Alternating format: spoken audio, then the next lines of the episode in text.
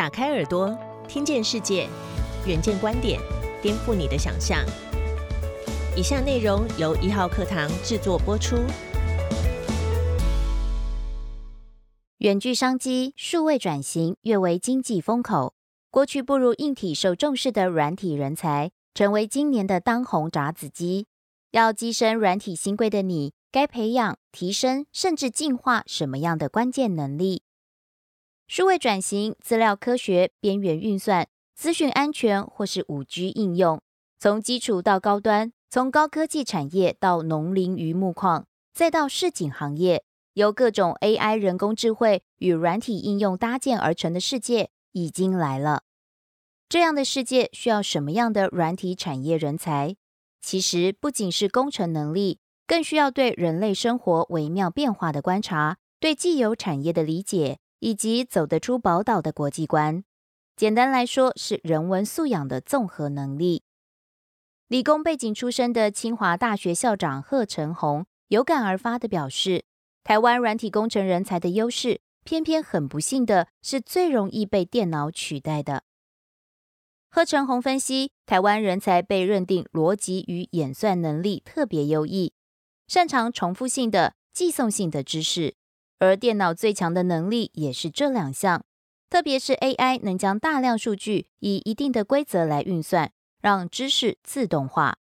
贺成红说：“如果我们的工程能力有很大一部分是这两者，那是有很大危险的。这就好比农业工业时代，人们进行大量劳动的工作时，力气很大的人很有价值。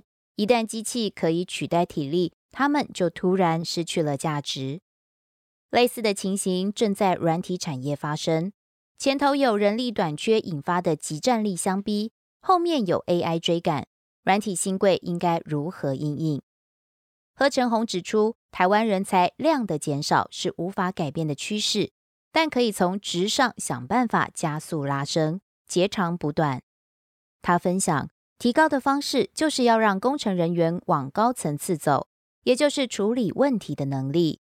从解题改往定义问题那端前进。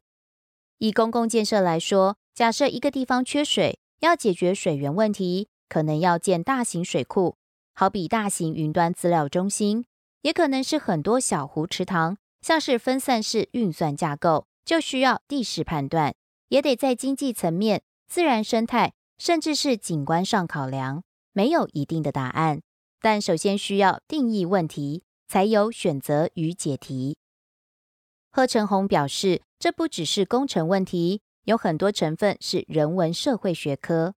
提升软体工程的价值，除了降低对寄送型知识能力的依赖，更需要加进价值选择，也就是处理人类社会议题的价值。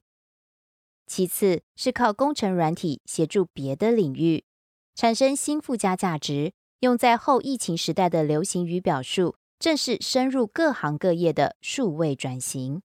例如，现在普遍看见很多农地在年轻人回归之后，使用工程技术来从事劳作，比如说无人机巡田施肥，或是将数据管理融入储藏与销售。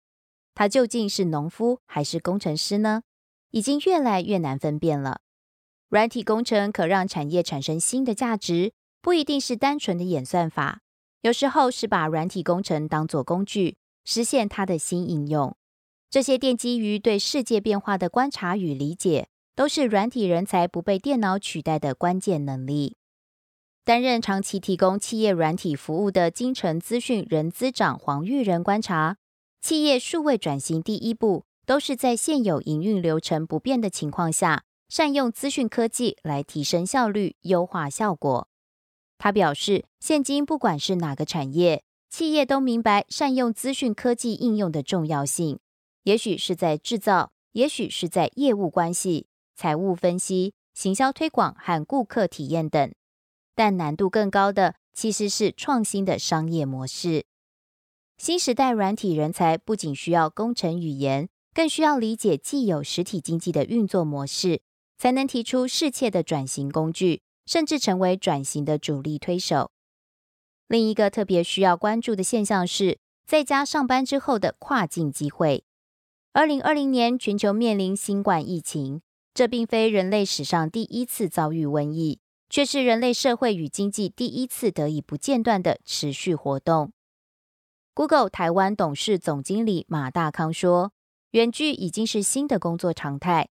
Google 内部调查，大概有百分之六十二的员工希望每周只有特定时间回到办公室工作，而不是每天。硬体工程师可能还需要进公司使用实验室机台设备。”而软体工程师远端工作的效率与产能几乎与进公司没有差别，软体人才得以从办公室空间中解放出来。一旦软体人才不需要在特定空间工作，不只意味着组织内部团队合作方式改变，更代表跨国交流更顺畅、更平的无国界工作形态。中美两大科技大国过去两年的角力战，迫使供应链重组。产业纷纷重新擘画制造基地，有些回到台湾，有些则流向越南、泰国、印尼等东南亚国家以及印度。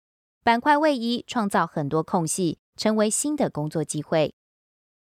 若是扩及数位转型领域，台湾软体产业有更多跨国空间可以发挥。例如，台湾旅游电商 KKday 身处疫情海啸第一排，迅速调整软体研发能量。顺着既有的日本旅游业人脉，在日本市场推行预订系统 Razio，以支持在地供应商数位转型，协助店家快速建立官网，还串接金流支付、多平台订单汇集与二十四小时网络接单等功能。短短半年时间内，小至传统当地店家，大至日本最大线上旅行社 HIS 等大型供应商，已有超过三百个供应商使用 Razio。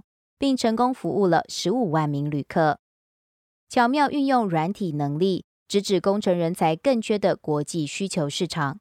KKday 一举挺进数位转型海景第一排，也推进 KKday 在二零二零年九月底取得七千五百万美元（约新台币二十一亿元）的资金挹注。